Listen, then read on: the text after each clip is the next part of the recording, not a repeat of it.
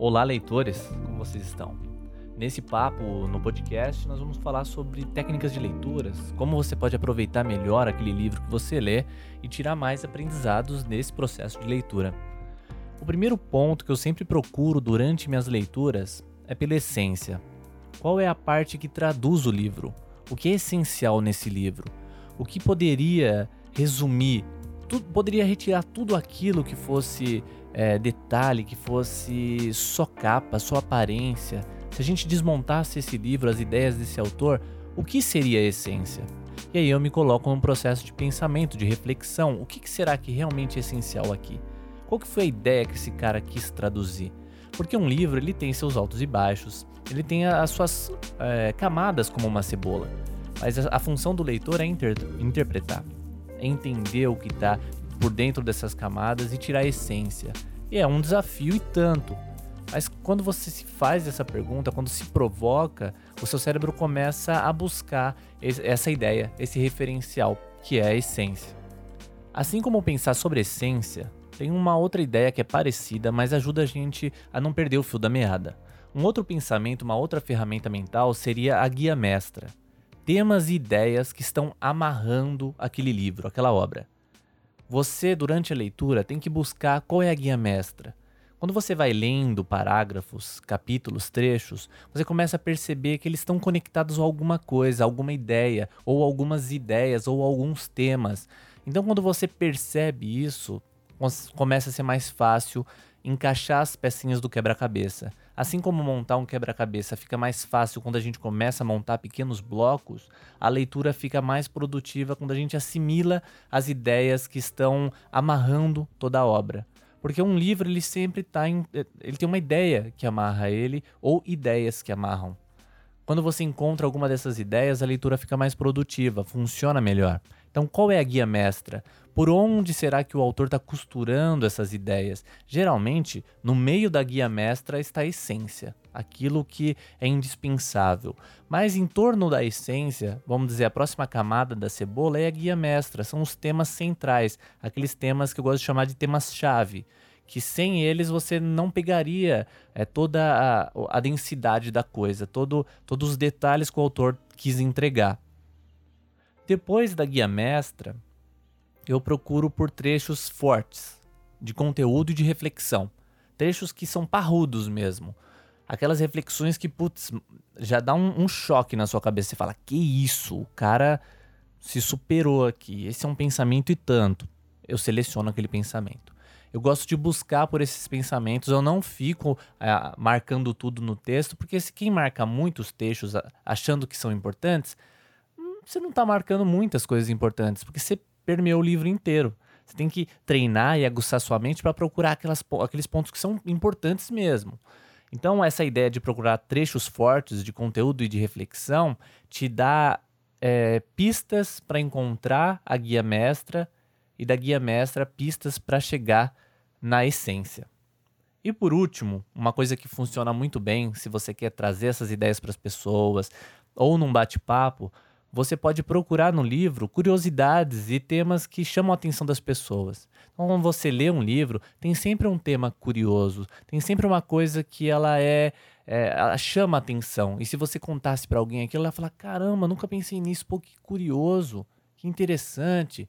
Quando você lê num livro como O Discreto Charme do Intestino, que a gente tem um volume imenso, quilos é, de bactérias na nossa flora intestinal, ou que nós temos células em grande quantidade, assim como temos bactérias permeando o nosso intestino grosso, são coisas curiosas. As pessoas, como assim? Existem bilhões, trilhões de seres que moram no, no meu intestino? Pois é. Então, quando você pega essas pequenas coisas, você vai é, recheando o seu repertório, vai tornando ele mais divertido, inclusive no bate-papo. Quando você traz essas ideias para as pessoas, torna a apresentação daquilo mais fácil.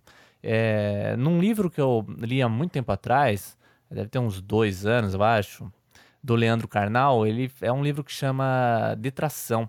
Ele fala como que ele usava um método curioso na sala de aula para chamar a atenção dos alunos, é que ele contava algum defeito, ou algum fato fantástico, ou um adultério, ou uma fofoca muito grande de uma época é, que ele tenta apresentar. Como historiador, nem sempre ele consegue chamar a atenção das pessoas ali trazendo temas que são densos ou com muitos detalhes. Então ele pegava um general nazista e contava uma curiosidade do cara, e você fala: nossa, o cara era um general, mas fazia isso? Ou ele conta uma fofoca da época do Império. Então, quando você pega curiosidades assim, coisas divertidas durante a leitura e apresenta para os outros, elas vão fixar aquilo e vão sentir muito mais prazer em te ouvir. Depois desses quatro pontos que eu considero chave na minha leitura, eu vou para as ferramentas. Das ferramentas, a primeira são notas, que eu faço pouquíssimas. Só quando é, é muito importante eu faço uma anotação sobre aquilo que eu estou lendo. Então, quando eu percebo que uma coisa é muito relevante, muito importante, e ela se conecta com algo que é importante para mim, eu anoto. Eu faço ali uma reflexão, um link mental que eu possa depois usar. A outra ferramenta é pesquisa. Sempre que eu trombo com alguma palavra ou com algum conceito que eu não conheço ou não entendo, eu pesquiso. Porque a pressa de terminar um livro logo pode te levar a não ler ele direito. Então, que vantagem você tem se você lê cinco livros, mas você não absorveu nenhum deles direito? Então, tenha mais paciência, seja menos ansioso, menos goloso, leia um livro, mas leia ele muito bem. Então, a pesquisa ela serve para isso. Vai para enciclopédia, vai para o YouTube, vai entender o que professores estão dizendo, é, busca referências para te fazer interpretar melhor aquele livro. A terceira são as marcações. Como eu leio sempre no digital, eu adoro as notas coloridas, as marcações coloridas. Então eu uso o azul toda vez que eu quero pesquisar um tema depois, eu quero saber mais desse tema. Por exemplo, eu estava lendo a história do corpo humano, do Daniel Lieberman, e ele falava várias vezes de um personagem chamado Pangloss. E eu fiquei muito curioso, porque o cara é um professor de Harvard de medicina e ele fala de literatura. Fiquei curioso, selecionei aquilo. Depois que eu terminei a leitura, eu fui pesquisar quem era o Pangloss e descobri que era um personagem de Voltaire do livro Cândido. Então decidi ler o Cândido. Pensei, pô, o cara tá falando do, do Cândido aqui, deve ser uma referência e tanto. Li e adorei, é um dos meus favoritos hoje da literatura. Tudo porque eu fiz uma marcação azul para voltar depois nela. Marcações de vermelho eu faço para aquilo que serve de referência, que eu vou usar futuramente para escrever em artigos, em livro, ou mesmo trazer conteúdo em vídeos ou podcast, mas que eu tenho um referencial. Porque hoje é muito importante se apresentar bibliografia. Falar que aquilo que você traz, ele não está perdido no tempo e espaço. Tem uma referência, é uma pesquisa científica, é um autor que escreveu, é um trabalho de mestrado ou doutorado de alguém. Então, quando você faz essa referência, vale muito a pena. E a cor amarela, clássica para trechos interessantes, reflexões densas e profundas e curiosidades que chamam a atenção das pessoas. Então, eu gosto de fazer essa junção. Depois disso, eu vou para uma das últimas etapas.